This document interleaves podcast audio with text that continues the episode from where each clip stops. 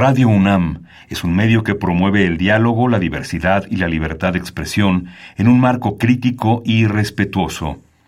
Los comentarios expresados a lo largo de su programación reflejan la opinión de quien los emite, mas no de la radiodifusora. Ingredientes para hacer la pócima de la diversión. Ancas de rana intrépida. Ratones de laboratorio. Plumas de pollo creativo. Mm, medio litro de carcajadas. Y listo. Revolvemos todo y decimos... ¡Hocus Pocus!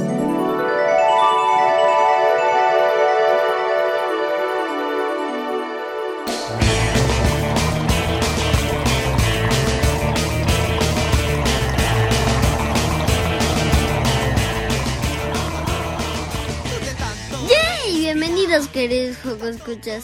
Una vez más a Hocus Pocus. Yo soy Sandy y los saludo con un apapacho sonoro.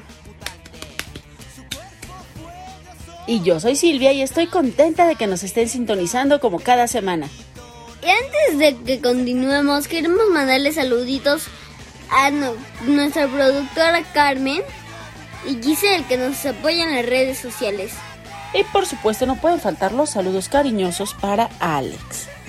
Y ahora sí, arranquemos porque hoy en Hocus Pocus Les traemos una entrevista con los autores del libro Las aventuras de Mike. Ellos son de Brasil y nos hablan en portugués. Pero no te preocupes, Joco Escucha. Escucharemos la traducción en español para que conozcas todos los detalles de este libro. Y hablando de libros, Yara nos cuenta la historia del Rey Mocho. Ricky platicó con Patricia Flores, autora del libro Los cuentos mágicos de la abuelita. Demia nos habla de la tecnología de la impresión en 3D. Y del Sana Sana de hoy, Liz conversó con la pediatra Catalina Espina sobre qué son las altas capacidades. Así que no se despeguen de la radio porque ya inició. ¡Hocus Pocus!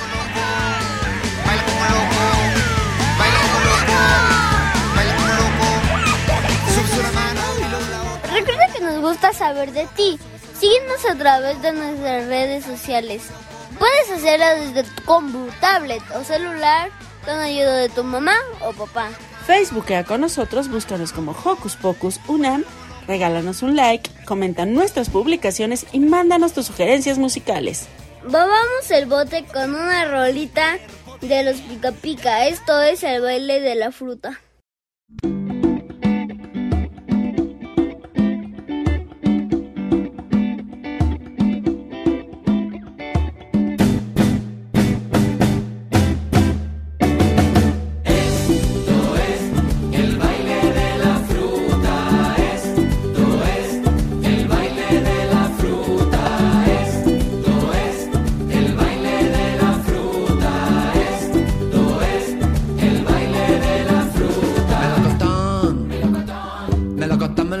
look at them.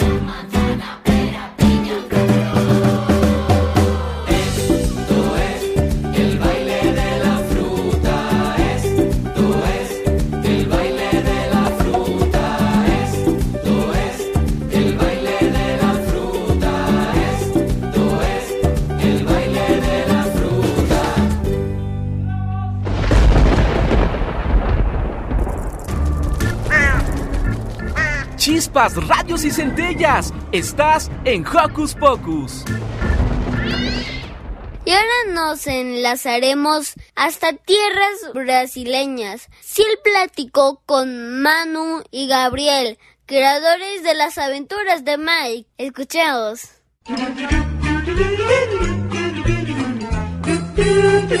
¿Listo micrófono? ¡Yay! ¿Listo invitado? ¡Yay!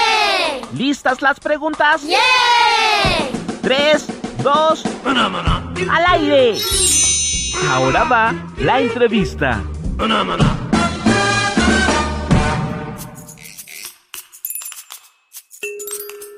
Muy buen día, queridos Joco Escuchas. Yo soy Silvia y hoy estoy muy contenta porque tenemos aquí en Hocus Pocus a dos amigos que viven un poquito lejos. Ellos viven en Brasil y hoy vienen a platicarnos sobre un maravilloso libro que se llama Las aventuras de Mike. Bienvenidos.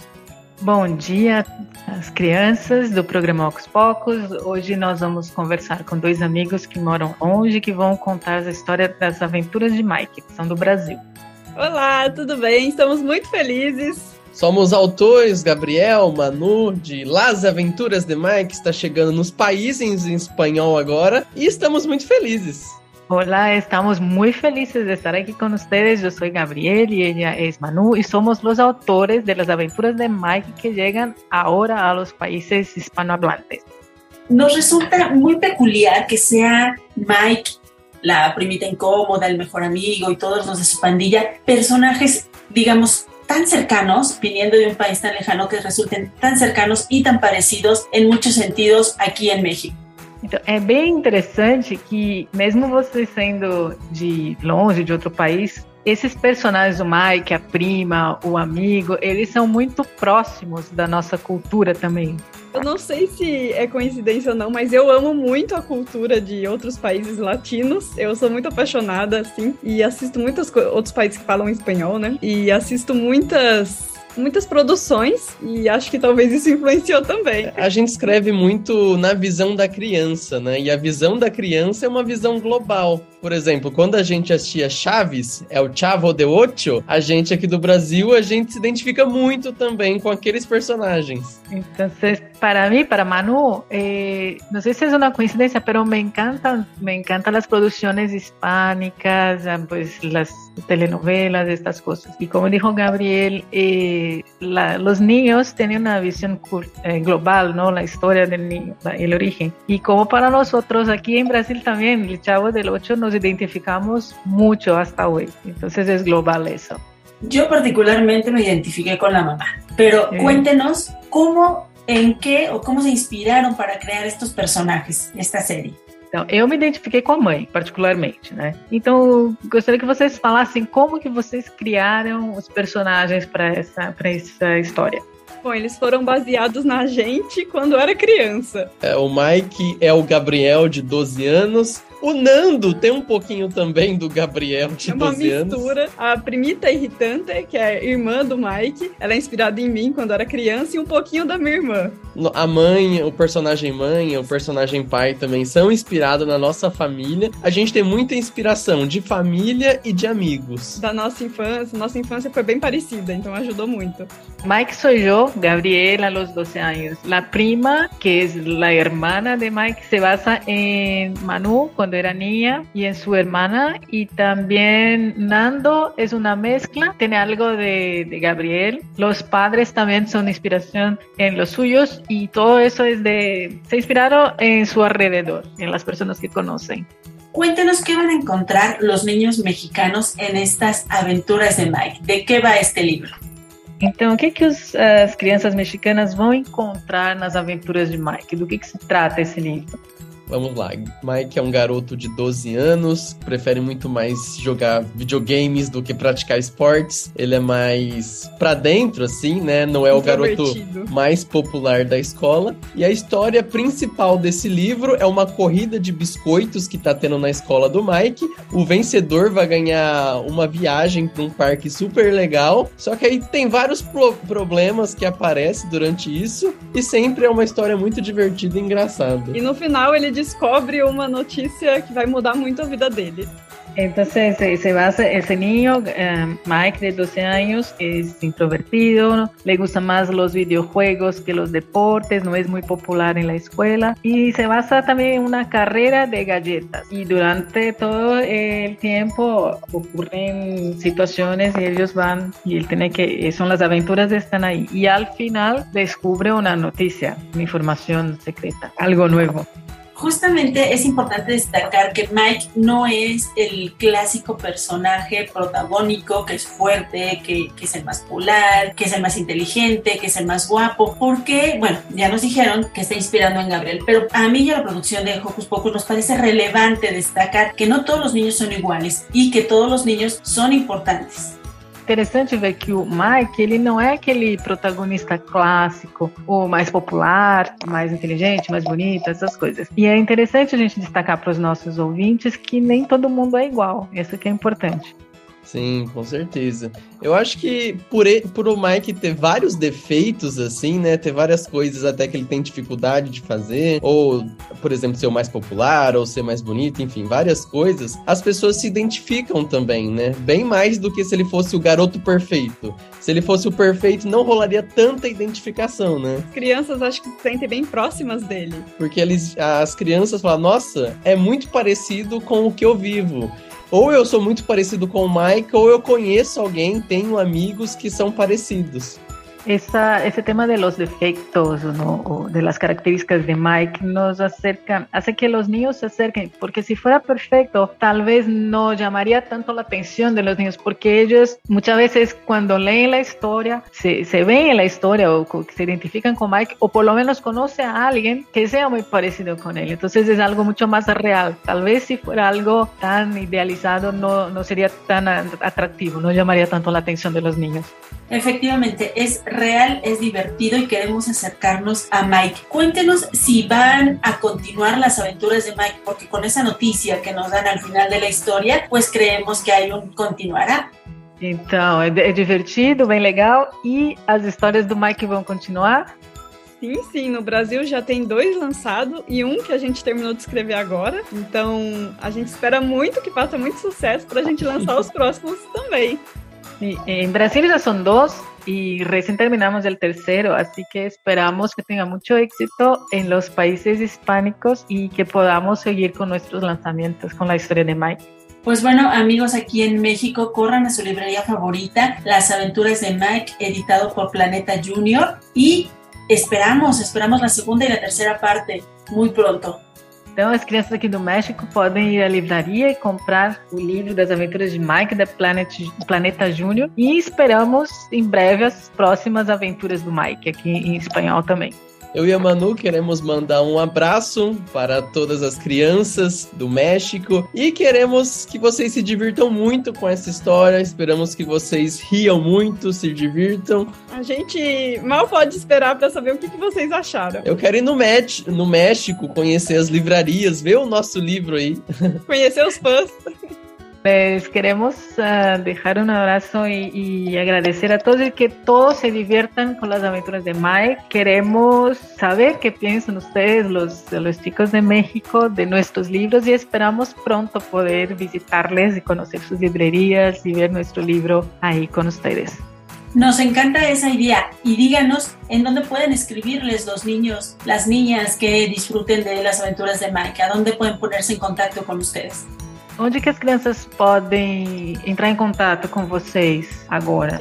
Tem o, o, meu Instagram, que é arroba manudigílio. O Instagram do Gabriel é arroba o Gabriel Dearo. E também a gente tá lançando desenho de As Aventuras de Mike em espanhol. Tá dublado já no canal no YouTube, Las Aventuras de Mike em espanhol. E tem os nossos canais também. Ellos tienen su, su perfil en Instagram y los dibujos uh, van a sacar, ya tienen los dibujos de las aventuras de Mike doblados al español en su canal de YouTube. Solo voy a pedir que repitan sus canales. ¿Cuál es la página de ustedes no Instagram, por favor? De É nuevo. o Gabriel de Aro, Manu de Gílio. o Gabriel de Aro y Manu de Gilio, que están en Instagram. Así los pueden contactar.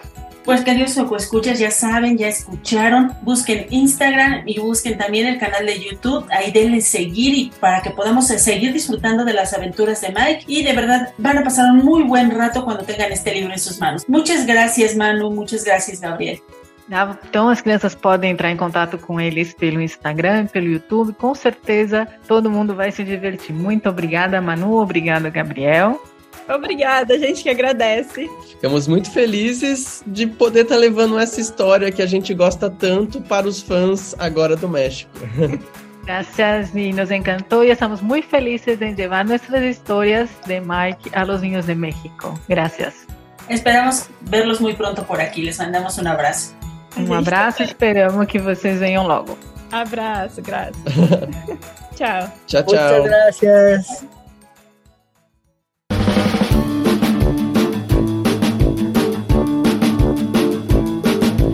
Soldado trifaldón vive dentro de un melón. Las pepitas amarillas forman firme el batallón. Porón, pom, pom, el soldado trifaldón. Porón, pom, pom, el soldado trifaldón. Su espada es de chocolate, su escopeta es de turrón. De caluga es el sombrero del soldado trifaldón. Un día va de paseo con todo su batallón. Va marchando por el campo el soldado trifaldón. Porón, pom, pom, el soldado trifaldón. Porón, pom, pom, el soldado trifaldón. De hormigas en correcta formación se encuentra con las pepitas del soldado trifaldón. El que manda las hormigas es un capitán de unión. Alto dice las pepitas del soldado trifaldón. A todo lo que sea dulce, agridulce o dulzón, dice la hormiga furiosa al soldado trifaldón. Trifaldón mira su espada, su espada, su escopeta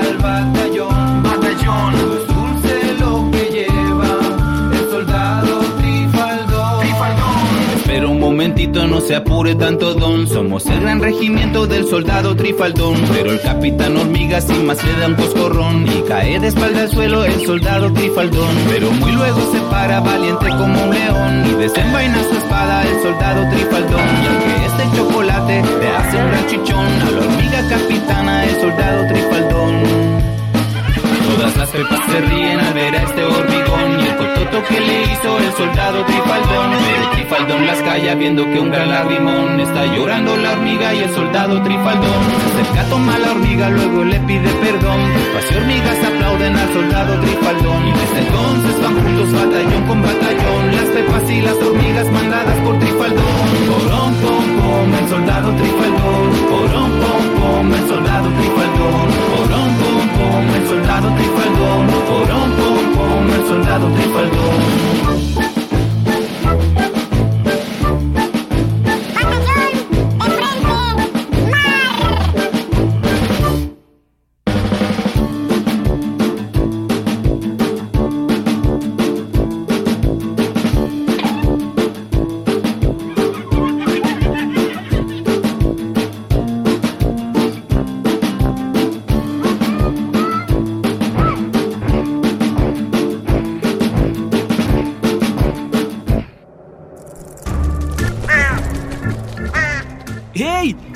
Navegar por las redes sociales, síguenos en Facebook y danos un like. Encuéntranos como Hocus Pocus Unam. Y seguimos aquí en Hocus Pocus con un programa muy literario. Ahora, Jerry nos cuenta la historia de un rey. Mm, de un rey un tanto peculiar. Vamos a escucharla. El rey mocho. En un pequeño pueblo había un rey a quien le faltaba una oreja, pero nadie lo sabía, siempre tenía puesta su larga peluca de rizos negros. La única persona que conocía su secreto era el viejo barbero del palacio, que debía cortarle el cabello una vez al mes. Entonces se encerraba con el rey en la torre más alta del castillo. Un día, el viejo barbero se enfermó Dos semanas después murió y el rey no tenía quien le cortar el cabello. Pasaron dos, tres días, dos, tres semanas y ya las greñas comenzaban a asomarse por debajo de la peluca. El rey comprendió entonces que debía buscar un nuevo barbero. Bajó a la plaza un día de mercado y pegó un cartel frente al tarantín donde vendían los mangos más sabrosos. El cartel decía, el rey busca barbero, joven, hábil y discreto. Esa noche llegó al palacio un joven barbero y cuando comenzó a cortar el pelo descubrió que el rey era mucho de una oreja. Si lo cuentas, dijo el rey con mucha seriedad, te mando a matar. El nuevo barbero salió del palacio con este gran secreto. El rey es mocho, pensaba, y no puedo decírselo a nadie. Es un secreto entre el rey y yo. Pero no podía dejar de pensar en el secreto, y tenía ganas de contárselo a todos sus amigos. Cuando sintió que el secreto ya iba a estallarle por dentro, corrió a la montaña y abrió un hueco en la tierra, metió la cabeza en el hueco y gritó durísimo. ¡El rey es macho! Tapó el hueco con tierra y así enterró el secreto. Por fin se sintió tranquilo y bajó al pueblo. Pasó el tiempo y en ese lugar creció una linda mata de caña. Un muchacho que cuidaba cabras pasó por ahí y cortó una caña para hacerse una flauta. Cuando estuvo lista, la sopló y la flauta cantó. El rey es mocho, no tiene oreja, por eso usa peluca vieja.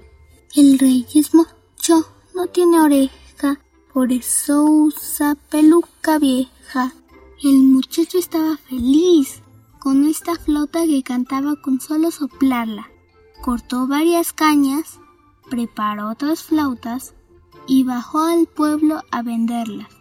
Cada flauta, al soplarla, cantaba, el rey es mocho, no tiene oreja, por eso usa peluca vieja. El rey es mocho, no tiene oreja, por eso usa peluca vieja. Y todo el pueblo se enteró de que al rey le faltaba una oreja. El rey se puso muy rojo y muy bravo. Subió a la torre y se encerró un largo rato. Pensó, pensó y pensó. Luego bajó al pueblo, se quitó la peluca y dijo, la, verdad es que, las pelucas dan mucho calor. Y solo se la volvió a poner en días de carnaval.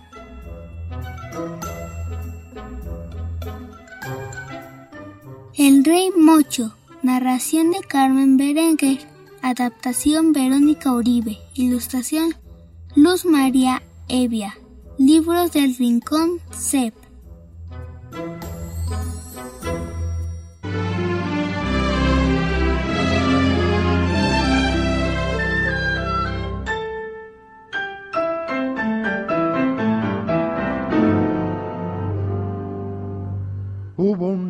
En un castillo con murallas de membrillo, con sus patios de almendrita y sus torres de turrón. Era el rey de chocolate con nariz de cacahuate y a pesar de ser tan dulce tenía amargo el corazón. La princesa Caramelo no quería vivir con él, pues al rey en vez de pelo le brotaba pura miel. Ay, aquel rey al ver su suerte comenzó a llorar tan fuerte que al llorar tiró el castillo y un merengue lo aplastó. En los bosques del castillo han sembrado un gran barquillo y lo riegan tempranito con refrescos de limón. En el lago la cascada es de azúcar granulada y el arroyo en vez de piedras va arrastrando colación.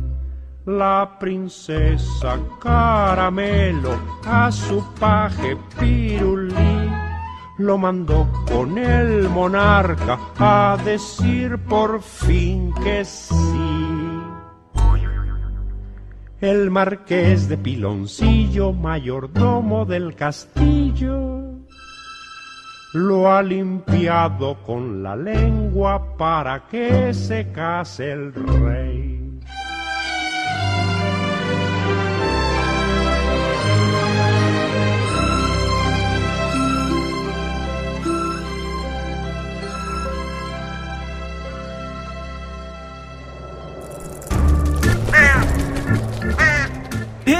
Sé parte de Hocus Pocus y busca nuestras redes sociales. En Twitter somos Hocus Pocus-UNAM y en Facebook Hocus Pocus UNAM. Hoy vi a un perro hambriento en la calle, muriendo de frío y con garrapatas. A su lado, un abuelito que ya estaba ancianito. Y en la radio vi una guerra entre marcianos y cavernícolas. Cuando venía en la locomoción colectiva, un pequeño me preguntó, ¿Qué podemos hacer con este mundo tan cruel? y yo le dije, Ríe, ríe, aunque tengas pena, solo ríe, ríe, ríe como llena, solo ríe, ríe, aunque no se pueda, solo ríe, ríe, lleno de problemas, agobiado y sin hogar. Porque en la siempre vas a fracasar. ¡Ja, ja, ja, ja! Porque mañana también estará nublado. Porque no eres musculoso, porque no eres talentoso. En la vida siempre vas a fracasar. ¡Ja, ja, ja, ja! Ríe, ríe. Si te están pegando, solo ríe, ríe. Ríe como un monstruo, solo ríe, ríe. Aunque ya estés muerto, solo ríe, ríe. Ríete con alegriosidad.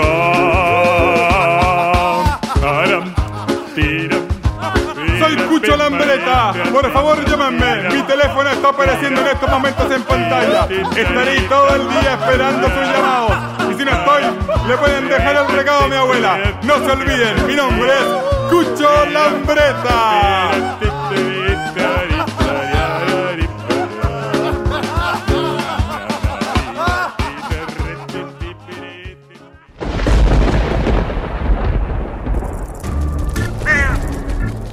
Chispas, radios y centellas. Estás en Hocus Pocus. Muy popular para pasar tiempo con los peques de la casa es Los cuentos mágicos de la abuelita. Escuchamos lo que platicó Ricky con su autora.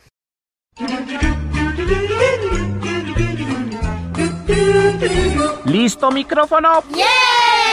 ¿Listo invitado? ¿Listas las preguntas? Tres, dos, al aire. Ahora va la entrevista.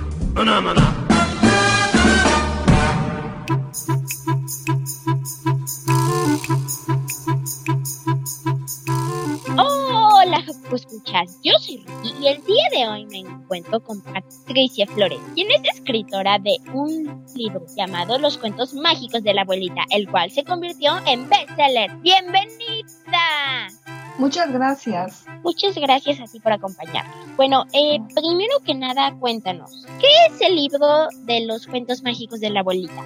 Mira, el libro de cuentos mágicos de la abuelita es un libro exclusivamente, son vivencias que yo tuve con mis cuatro nietos, con cada uno de mis cuatro nietos. Entonces, este libro es muy, vaya, es muy especial porque aparte de que son vivencias, trae dibujos de re- referente a cada cuento para que los niños coloreen el personaje principal. Entonces, imagínate, eh, ha sido un boom porque no, no cualquiera, este, pues escribe un libro de sus propias vivencias con sus nietos y además trae cosas didácticas. Además, este libro ha sido bestseller internacional porque se ha vendido en España, en Europa, en todos los países hispanoparlantes y además a mí me ha volado la cabeza, la verdad. Nunca pensé que un libro se fuera a vender tanto. Wow, es muy impresionante que tu libro se haya vendido muchísimo y pues que pueda ser de vivencias propias. Pero justamente tu libro tiene un bestseller.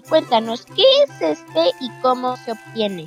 Mira, eh, eh, para ser bestseller, bueno, debe de ser un, es algo más que un libro con éxito, ¿sabes? Es un libro que se tiene, que trasciende de su género y crea una comunidad de lectores, sobre todo de distintas comunidades, de distintos países, y, y se convierten en seguidores de su autor. Obviamente tiene que llegar a, a un cierto número de ventas y ser el número uno en ventas, pero no, no con eso ya ganaste. Los seguidores te tienen que empezar a seguir. Eso es ser un bestseller. Y entonces este, te dan el sello de bestseller Wow, es un reconocimiento que suena muy importante y pues qué bueno que tu libro lo pueda tener. ¿Cómo se hace un libro y qué proceso debe llevar? Este libro yo lo hice a base eh, de las experiencias vividas con mis nietos, con Iñaki, con Ian, con Sofía y con Diego. Entonces cada vivencia que yo vivía con ellos lo iba plasmando en un cuaderno y obviamente pues ya después ya lo analicé, lo vi y todo, eh, corregí errores y entonces lo plasmé en papel y lo publiqué y pues sí, se hizo un libro en la mayor librería de México que es Amazon y pues que debe de llevar el libro? pues obviamente un título, una con una portada, una contraportada, eh, la contraportada pues con algo de tu currículo, es, debe de llevar una dedicatoria, debe de llevar un prólogo, debe de llevar un índice, cada cuento con su nombre, número de páginas. Lo más importante es el sello como derecho de autor, que es el IBSRN. Os debe de llevar bastantes cosas. ¿Por qué decidiste escribir este libro y qué te inspiró? Bueno, claro, te inspiraron tus nietos, pero ¿por qué decidiste escribirlo? Sentí que dejo de- debo de dejarles algo, un legado. Este no es mi primer libro hecho bestseller, ya tengo dos, entonces voy a continuar, voy a hacer la segunda parte de este libro. Eso fue lo que me inspiró, las vivencias con ellos para que nunca, nunca, nunca se nos olviden, para que el día que yo tenga que trascender al- a, a otro plano, ellos lo lean y se acuerden de esas vivencias y se queden con eso. Es muy importante para mí que me recuerden como la abuelita que yo he sido, que juega con ellos, que está con ellos, que los ama con toda su alma y que además lo ha transmitido en un libro. Entonces imagínate, para ellos, ya cuando sean más grandes, eh, pues imagínate, va a ser algo padrísimo, ¿no? Que vengan y que tenga mi foto, que tenga pues todo y que esté dedicado exclusivamente a ellos. Ellos son mi ikigai. Claro, pues qué bonito suena esto de que pues se lo puedas dedicar a ellos y les puedas dejar algo que puedan recordar. Pero bueno, justamente, ¿a qué otras cosas te dedicas? Mira, yo soy licenciada en gastronomía, soy licenciada en educación, aparte soy máster en, en programación neuro- neurolingüística, soy todóloga. Por último, eh, ¿nos puedes repetir, por favor, dónde podemos encontrar este libro? Mira, este libro lo pueden encontrar en amazon.com. Posteriormente va a estar a la venta en la Feria del Libro de la Ciudad de México. Mis redes sociales, pues es Patito Flores García y entre paréntesis Lolis. Lolis por mi perrita, ¿sabes? Adoro a los animales y mi perrita es así como que mi, mi otra hijita. Mi perico también. Muchísimas gracias por habernos acompañado en esta entrevista y podernos contar un poco acerca de este libro que se ha convertido en bestseller y ha sido un libro tan importante a nivel mundial. Muchísimas gracias. Ella es Patricia Flores, yo soy Ricky y juntos nos despedimos. ¡Adiós!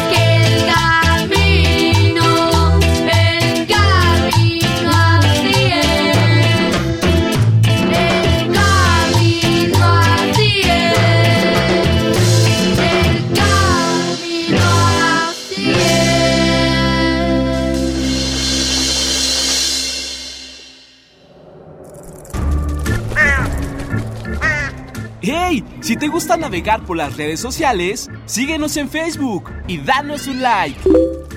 Encuéntranos como Hocus Pocus Unam. ¿Sabes qué es la impresión en 3D? ¿No? Pues Demian nos dice qué es en la siguiente nota.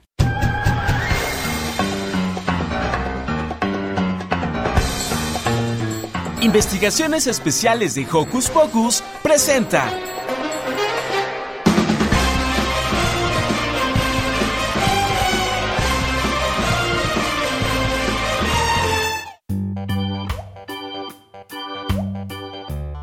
Hola Joco Escuchas, soy Demian y les mando besos de todos los colores. Estoy muy feliz de platicar con ustedes. Hoy quiero contarles sobre una tecnología muy interesante, la impresión 3D. Si bien sus orígenes no fueron muy exitosos porque era muy cara, el día de hoy las posibilidades para usarla en la vida diaria parecen infinitas. Te voy a contar los ejemplos más padres que encontré. La misión a Marte es probablemente una de las impulsoras de esta tecnología, porque les podría facilitar mucho las cosas a los astronautas que van a viajar a Marte y a la Luna. La Agencia Espacial Europea quiere construir una estación espacial hecha con piezas impresas en 3D. Así no tienen que llevar todo desde la Tierra, solo materiales que ocupen menos espacio y sus impresoras. Además les permitiría usar materiales lunares o marcianos. La gastronomía. Te apuesto que no te lo esperabas, ¿verdad? La NASA está pensando en que los astronautas se impriman la comida en el espacio. De esta forma será posible comer a la carta en el espacio, en vez de los sobrecitos que solían usarse. La comida se haría con pastas, comestibles y moldeables. Pero déjate cuento que esta tecnología no solo será cosa del espacio. La compañía Byflow dio a conocer la primera impresora 3D de comida en el mercado. Y ya hay varios restaurantes pop-up de comida impresa en 3D. Y puedes ver cómo se imprime tu comida. Se me antoja mucho y me da mucha curiosidad. Uno de los campos más importantes para la aplicación de la impresión 3D es la biomedicina. La Universidad de Princeton logró imprimir un oído que permite escuchar muchos más sonidos que con nuestras orejas normales. Además, en Japón están planeando imprimir porciones de piel generada a partir de células madre, destinadas a reconstrucción facial en personas que han sufrido accidentes o cáncer de piel. En el campo de la producción de energía, quiero platicarte que en Australia, un equipo de investigadores del Victorian Organic Solar Cell Consortium imprimieron celdas fotovoltaicas funcionales. Las pasarelas de moda. Los diseñadores no se quedan atrás. Y en los desfiles de moda y las pasarelas han visto desfilar trajes de alta costura impresas con esta tecnología. Ya en un ámbito más lúdico, ni hablar que ya existen impresoras relativamente accesibles que podrías usar en tu casa para imprimir tus propios juguetes. A lo mejor pronto no tendremos que ir a la tienda cuando un aparato de nuestra casa o nuestro auto se descomponga. Solo tendremos que bajar los archivos e imprimirlos en casa esto podría ser muy cómodo si vivimos en una zona medio aislada o si hay un desastre que nos dificulte traer las cosas que necesitamos. Esto podría ser de gran ayuda humanitaria en algunos momentos. En definitiva, esta tecnología supone una oportunidad increíble y nuestro único límite es la imaginación. ¿Qué te imaginas que podríamos imprimir en el futuro? Cuéntanos en nuestras redes sociales y no te olvides que te queremos mucho. Sean muy felices. ¡Chao!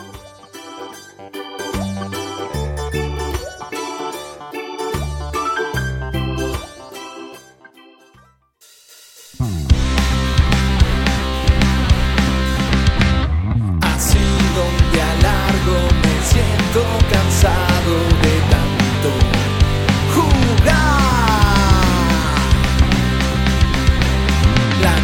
noche se asoma y con una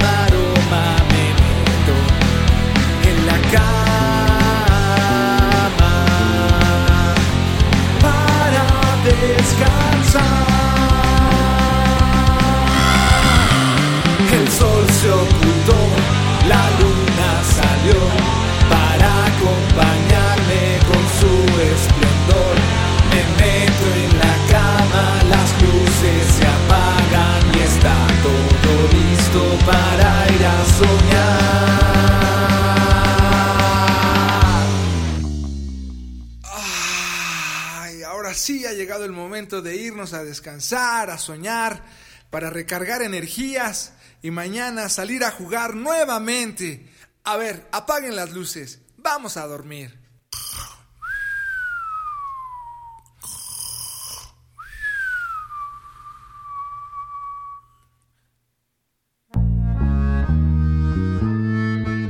¿Qué pasa? ¿Qué pasa? ¿Qué es ese sonido? Dejan dormir. Cuando de repente un sonido aparece, es un zumbido que al cuerpo estremece. Desde las sombras un mosco que flota, viene entonando su largo sisear. Somos los mosquitos que vienen a picar cuando les niñes se van a descansar. Nosotros salimos desde la oscuridad para nuestro canto poder interpretar.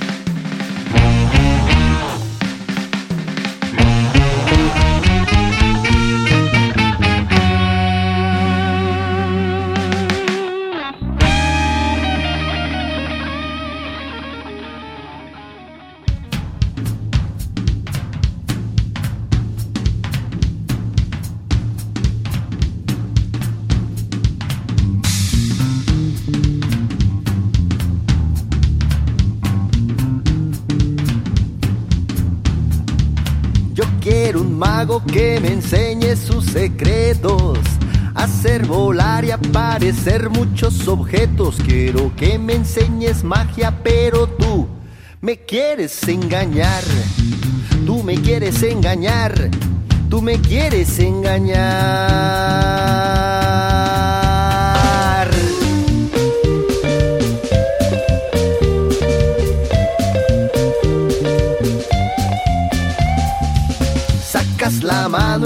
Dices nada por aquí.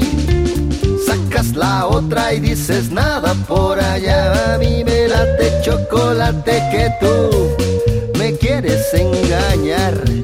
Tú me quieres engañar. Tú me quieres engañar. Sacas conejos del fondo de tu sombrero. Te crees un mago, pero sabes que magia verdadera, pero tú nos quieres engañar. Tú nos quieres engañar. Tú nos quieres engañar.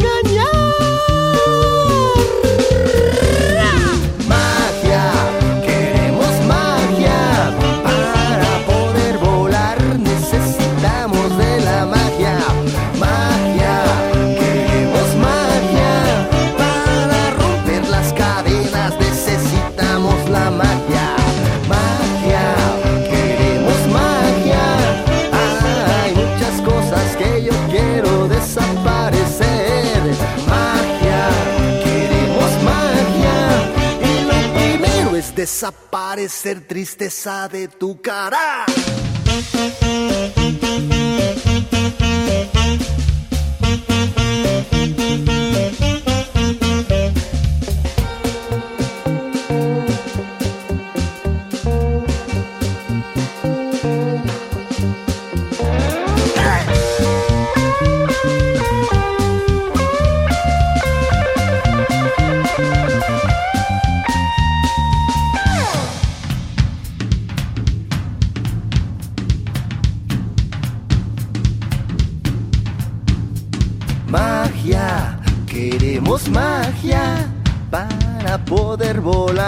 Necesitamos de la magia. Magia, queremos magia. Para romper las cadenas necesitamos la magia. Magia, queremos magia. Hay muchas cosas que yo quiero desaparecer. Magia, queremos magia. Y lo primero es desaparecer tristeza de tu cara.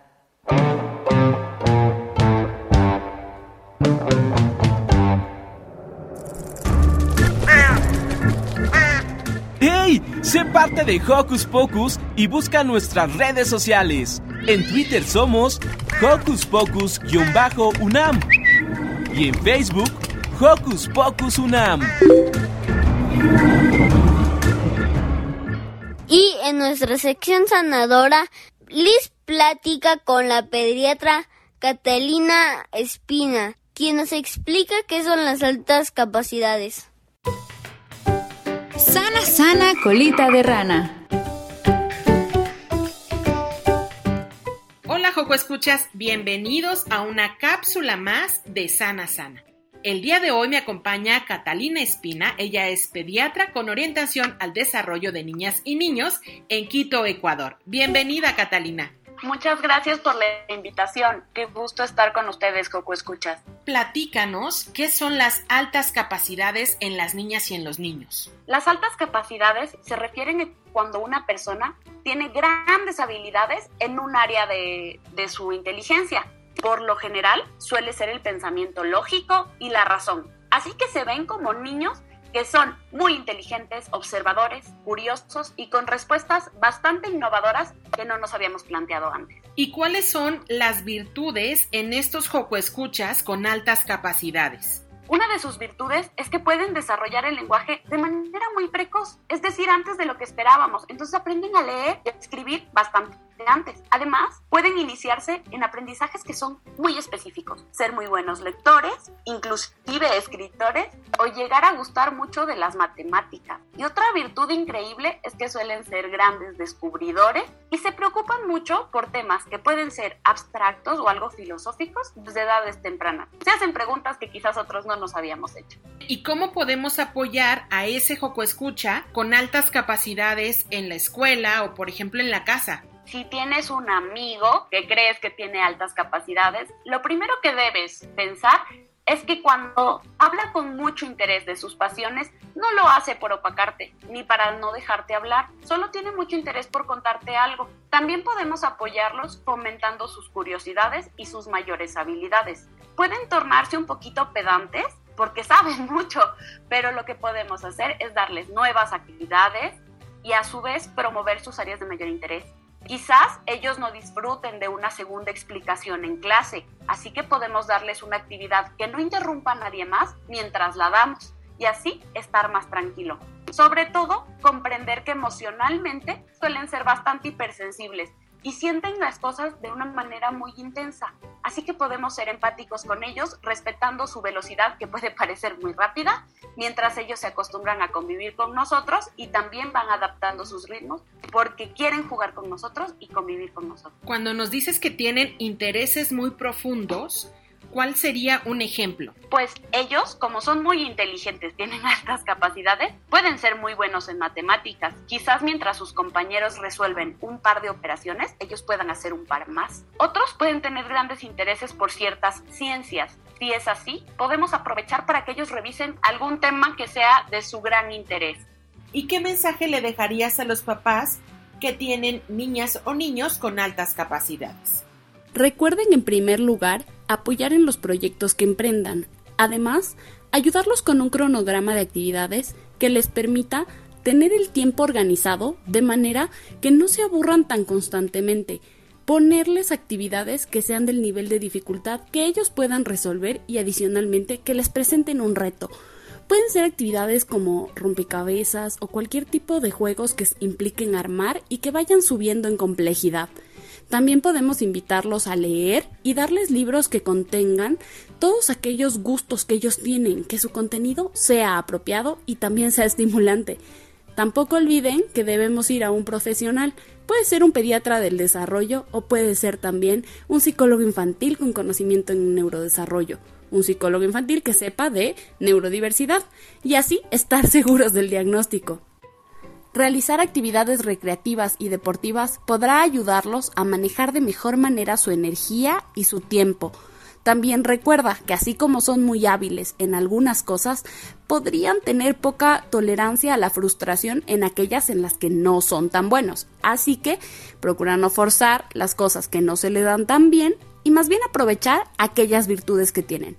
Tener grupos de amigos con altas capacidades los puede ayudar también a sentirse más cómodos. Y sobre todo siempre recuerda que la mejor terapia para todos los niños es el amor recordarles siempre que cuentan con nuestro amor, con nuestra confianza y que siempre cuentan con nosotros. Y si quisiéramos más información, Cata, sobre las altas capacidades, ¿dónde te podemos contactar? Para mí sería un gusto, Joco Escuchas, que ustedes puedan llegar con sus inquietudes a mí. Lo pueden hacer a través de redes sociales, en Facebook, como doctora Catalina Espina Pediatra, o en Instagram a través de Cata Espina Pediatra. Muchísimas gracias, Cata, por estar este sábado aquí en Hocus Pocus. Gracias a ti por la invitación, ha sido un placer acompañarlos.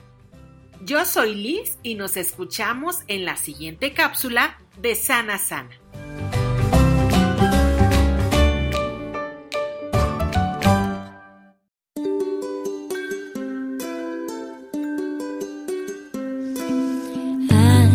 Jardín vayamos, a encontrar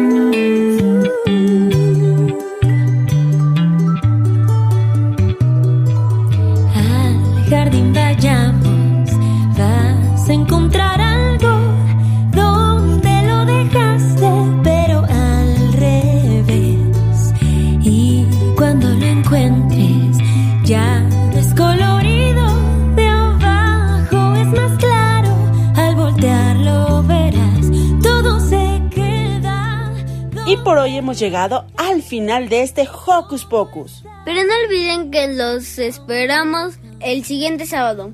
Por ahora nos despedimos. Adiós. Adiós. Sutiles maneras, todo se queda.